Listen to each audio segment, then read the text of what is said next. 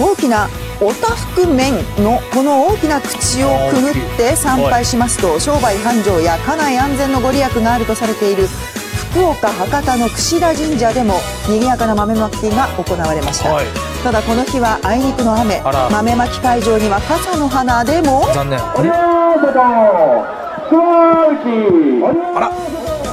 豆まきが始まると。あらら